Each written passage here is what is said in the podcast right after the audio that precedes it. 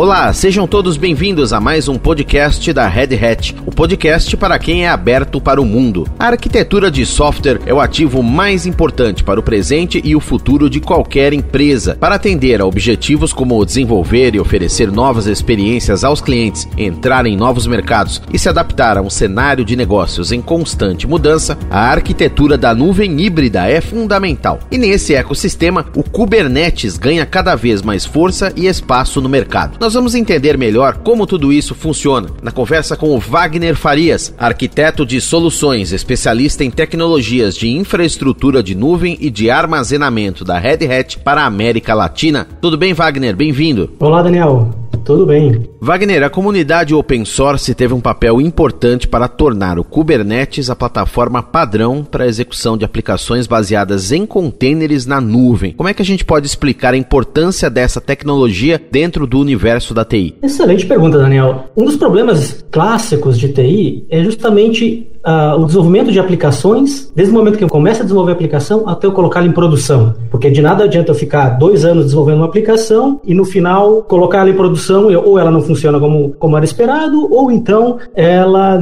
simplesmente não atende às demandas de mercado daquele momento. Um problema clássico de TI é justamente que funciona na máquina do desenvolvedor, mas não funciona em produção. Muitas vezes, porque um software ele é composto por várias, várias camadas, vários componentes, né? são as bibliotecas, são os arquivos de configuração e tem o software em si. E o que, que aconteceu, né? Que para tentar solucionar esse problema surgiu o conceito de containers. Num container a gente vai ter o software que é o que o desenvolvedor está trabalhando, vai ter as bibliotecas, de maneira que se eu pegar esse container que está na máquina do desenvolvedor passar para um ambiente de desenvolvimento compartilhado, depois passar para um ambiente de teste, depois passar para a produção, se ele passou por todos esses processos, a chance de que ele vai funcionar em produção é muito maior. Só que hoje em dia um software ele não é composto por apenas um container. Eu tenho vários componentes que se intercomunicam, que trocam informações entre si. Tem um componente que é responsável por cadastro de usuário e o outro é, é talvez o, o, processo que faz a venda de um produto. E eles têm que se comunicar. E aí eu tenho equipes diferentes desenvolvendo esses componentes e em algum momento isso vai para a produção.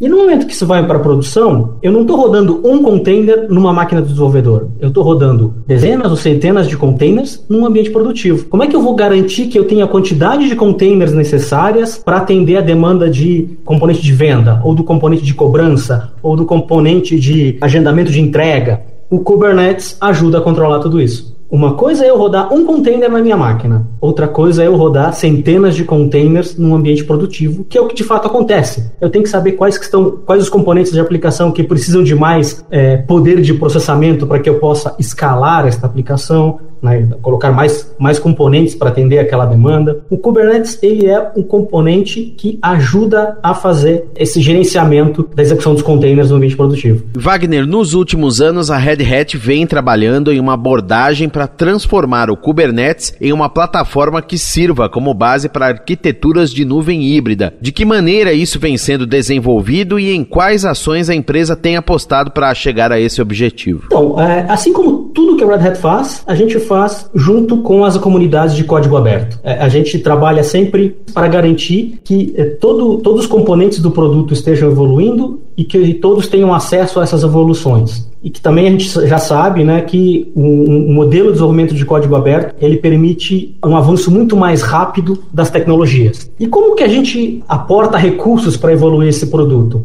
Escutando os nossos clientes né? porque nós temos justamente os, os, clientes que estão usando a tecnologia, eles estão, a, gente está vendo também os clientes que ainda não usam, mas que a gente percebe por que, que ainda não usam, né? Qual, qual o tipo de gap que existe na, na, plataforma. Então a gente pega isso como, como entrada, né? como feedback, levamos essas demandas e com os recursos de desenvolvimento, né, com as nossas equipes de desenvolvimento para as comunidades open source para evoluir o produto. Uma coisa importante que a gente tem feito é não basta a gente ter uma plataforma que é extremamente escalável, como é o Kubernetes, se ela, se ela for complicada de ser instalada ou mantida. Então é aí que nós estamos aportando bastante. Wagner, já que você comentou aí dos clientes, qualquer companhia ou vertical de negócios está apta a utilizar o Kubernetes? Com certeza. A gente tem hoje em dia clientes desde varejo, manufatura, energia, A gente tem clientes de todas as, eh, de todas as indústrias que hoje já utilizam Kubernetes, algumas mais do que outras, né? mas todas aquelas em que o desenvolvimento de software e a gestão da execução dessas plataformas de software é importante, elas vão obter benefícios dessa da utilização de Kubernetes. Wagner, como os Kubernetes podem ajudar a impulsionar e integrar aplicações baseadas em tecnologias como inteligência artificial, aprendizado de máquinas e até edge computing? Ah, muito boa pergunta. Essa é o que a gente tem visto é que com, com o advento das demandas de inteligência artificial, aprendizagem de máquina, um dos problemas das equipes, né, dos cientistas de dados, é justamente ter as suas mãos, né, ter de uma maneira muito fácil o ferramental que eles precisam para criar os algoritmos ou para ou para evoluir algoritmos. É muito complicado às vezes você ter isso pronto no momento que você precisa. Então com o Kubernetes a gente consegue de maneira muito mais simples entregar autosserviço para o cientista de dados. Então ele vai ter um catálogo de coisas que ele é capaz de de consumir, né, os, as diversos tipos de ferramentas que ele poderia utilizar. Através de um catálogo, ele vai selecionar aquilo e vai, isso vai ser disponibilizado para ele. E, e o, o, próximo ponto é como que eu vou executar meus algoritmos de uma maneira mais rápida possível. E aí que entra a integração né, do nosso produto baseado em Kubernetes com as tecnologias é, avançadas aí de utilização de GPU, né, para processamento mais rápido. Acho que eu diria que são as principais uh, características né, que a gente consegue entregar nesse ponto. E especificamente sobre Edge, que você também comentou, o importante né, que a gente vê é uma maneira, uma padronização em como você faz a implementação de aplicações. Não importa se você está fazendo isso no seu data center de, em grande escala ou se você está implementando aplicações na borda, você tem que ter uma padronização de como você faz o deployment dessas aplicações, como você implementa as aplicações e como você gerencia elas. Wagner, um levantamento da Cloud Native Computing Foundation de 2019 mostrou que o uso de Kubernetes em ambientes de produção na comunidade nativa em nuvem passou de 58% em 2018 para 78% em 2019, um aumento significativo. Isso mostra para você que as empresas já já compreenderam o valor dos Kubernetes na TI? Quais que são os principais benefícios para as companhias com a adoção dessa plataforma? Sem dúvida. É, eu diria que isso, a velocidade em que as empresas estão adotando essa tecnologia é bastante alta. Eu acho que se deve a alguns motivos. Né? Falando especificamente da plataforma da Red Hat, porque como a gente sabe, Kubernetes é uma plataforma de código aberto, e o que a Red Hat tem é um produto baseado em Kubernetes. Então, o produto é 100% open source, 100% de código aberto.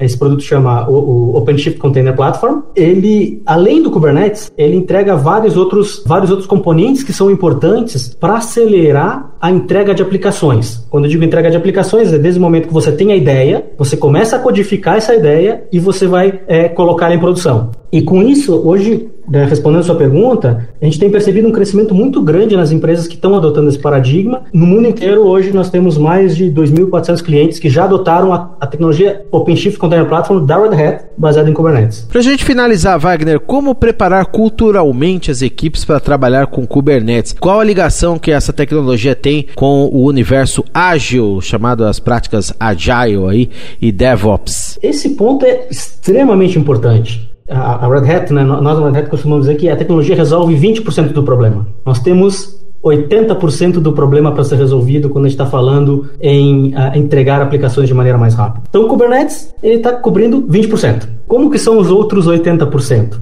40% pessoas, 40% processos. Vou falar um pouco então. Tecnologia, por que, que o Kubernetes ajuda? Né? Ele ajuda porque você, a gente está trabalhando com padrões abertos e arquiteturas abertas, né? de maneira que o cliente ele vai não vai ter um, um que a gente chama de um lock-in né, numa determinada, num determinado fornecedor de tecnologia. Agora, é muito importante pensar nas pessoas, porque são as pessoas que vão usar essa tecnologia, as pessoas que vão, de fato, ter que se adaptar a algum, alguns novos métodos. Então, usando então esse tripé, tecnologia, pessoas e processos, do ponto de vista das pessoas, a gente tem que pensar em colaboração.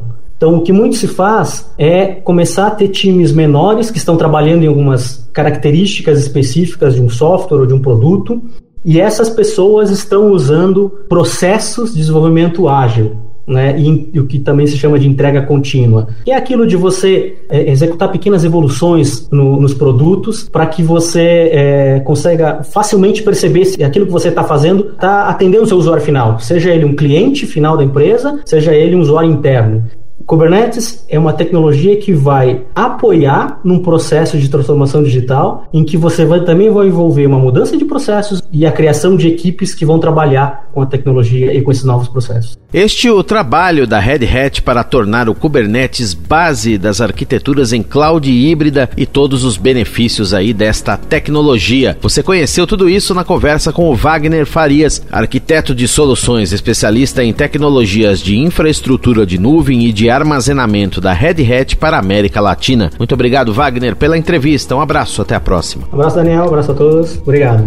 E você ouviu mais um episódio do podcast da Red Hat, o podcast para quem é aberto para o mundo, aqui no canal Notícia no seu Tempo do Estadão, em parceria com a Red Hat. Podcast que tem a apresentação de Daniel Gonzalez e os trabalhos técnicos de Vitor Reis. Um abraço para você, até mais.